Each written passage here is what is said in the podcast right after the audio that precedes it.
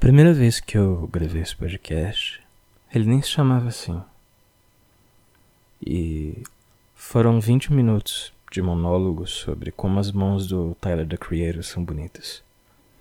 E elas realmente são muito bonitas. Eu acho que você deveria abrir o Google Imagens, o YouTube e dar uma olhada.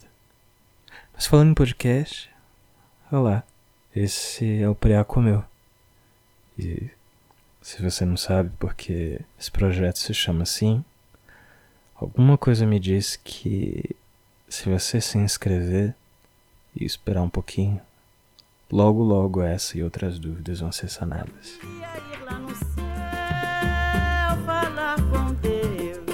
que a folha do meu feijão prear meu